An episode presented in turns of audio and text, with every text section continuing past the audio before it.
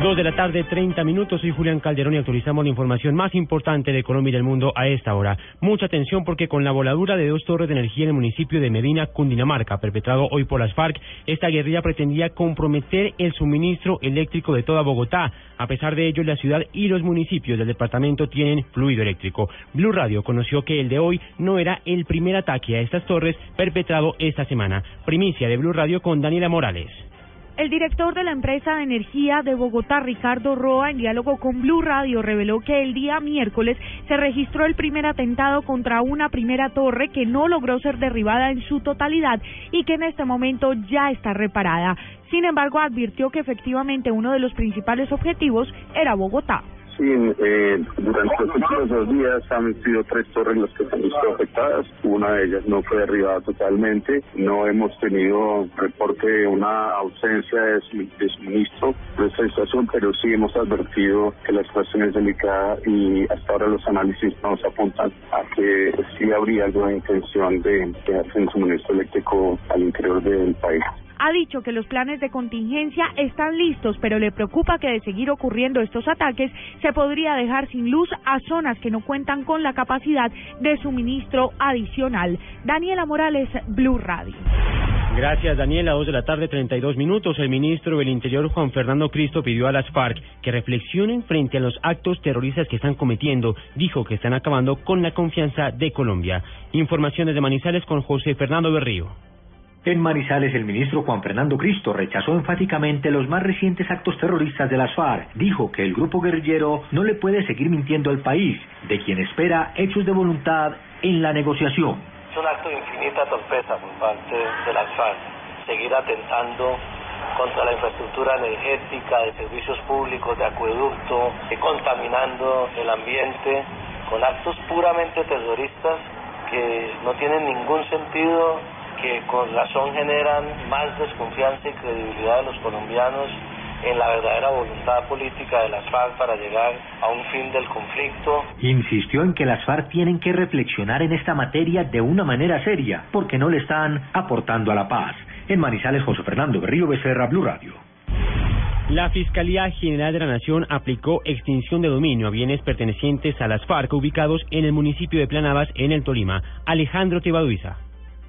La Fiscalía, la Policía y el Ejército desplegaron un gigantesco operativo en el municipio de Planadas, al sur del Tolima. Allí se tomaron el barrio Simón Bolívar, ocuparon y expropiaron 22 bienes que fueron entregados desde el año 2000 a testaferros y milicianos del Comando Conjunto Central de las FARC. Al respecto, el vicefiscal general de la Nación, Jorge Fernando Perdomo. Y son 22 casos porque en la investigación hablamos con muchos de los que fueron o los que figuran hoy como propietarios que confesaron que efectivamente a ellos les fue regalado que además hacen parte de alguna forma de las células urbanas de las FARC. La guerrilla contó con la ayuda de autoridades municipales, según la Fiscalía, como el alcalde de la época, John Jairo Hueje, e incluso se investiga la posible responsabilidad de otros funcionarios, como los gobernadores, para el momento de los hechos.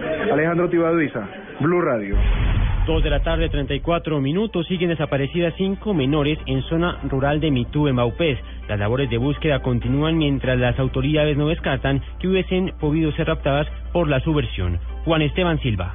Nelson Gómez, secretario de Gobierno Municipal en Mitú, Baupés, explicó que de manera conjunta las autoridades realizan la búsqueda de estas cinco niñas indígenas desaparecidas en la comunidad de Consuelo de Paca, en el Baupés. Primero, es que se hayan desaparecido debido a que actualmente por el invierno las crecientes eh, han generado unos rebalses que han cambiado totalmente el panorama geográfico. No se descarta eh, reclutamiento, a pesar de que eh, la comunidad ha manifestado abiertamente que desde hace, hace aproximadamente dos años no hay presencia de subversión armada. Se descartó la posibilidad de que hayan sido ahogadas, que hayan fallecido por inmersión, porque desde el domingo la Defensa Civil y la Cruz Roja estuvieron realizando búsquedas y pues ya hubieran aparecido los cuerpos.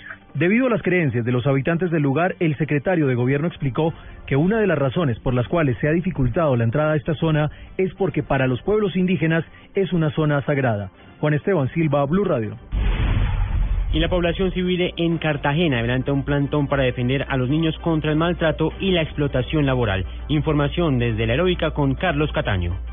Con carteles, cánticos y consignas, representantes de instituciones académicas, delegados de organizaciones defensoras de derechos humanos, sector comercial y turístico reclaman el cese de abusos contra los niños, hoy con motivo del Día contra el Maltrato Infantil. La jornada se cumple en el complejo hotelero de Boca Grande frente a numerosos turistas, sector donde se da con más énfasis la prostitución infantil. Julián de Subiría, uno de los manifestantes, insiste en que más que la penalización para proteger a los niños es necesario enfatizar en la educación. Fomentándole la educación y todos los valores que vienen con el respeto, los buenos modales.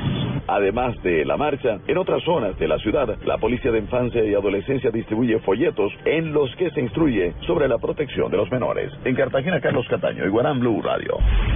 Dos de la tarde, 36 minutos y mucha atención porque el ministro de Minas y Energía, Tomás González, a través de su cuenta oficial en Twitter, ha confirmado que ya hay fluido eléctrico en el departamento de Caquetá, principalmente en Florencia. Abro comillas. Informamos que Florencia ya tiene servicio de energía y paulatinamente se irá restableciendo en el resto del departamento. Cierro comillas. De esta forma, las autoridades confirman que después de casi 48 horas de haber eh, estado sin servicio de energía eléctrica por la voladura de una torre en límites con el Huila, ya empieza a restablecerse el servicio de energía al departamento del Caquetá.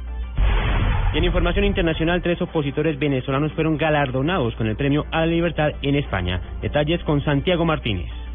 Así es, buenos días. Los líderes opositores Leopoldo López, María Corina Machado y Antonio Ledesma fueron galardonados este viernes con el premio Libertad Cortés de Cádiz por el empeño y sacrificio demostrado en la defensa de las libertades en Venezuela. El jurado decidió otorgar el premio dada la acendrada defensa de la libertad en Venezuela y exigencias del mínimo ejercicio de los derechos humanos, lo que les ha llevado a ser perseguidos por el gobierno de Nicolás Maduro, incluyendo la flagrante situación de privación de libertad y el recorte de sus mínimos derechos civiles. A través de un comunicado se destaca que tanto Leopoldo López como Ledesma están detenidos, mientras que la exdiputada Maracolina Machado tiene prohibición de salir de Venezuela. Expresidentes como Álvaro Uribe, Luis Ignacio Lula da Silva, José Pepe Mujica y el escritor peruano Mario Vargas Llosa también han sido premiados con esta distinción en otras ediciones. Desde Caracas, Santiago Martínez, Blue Radio.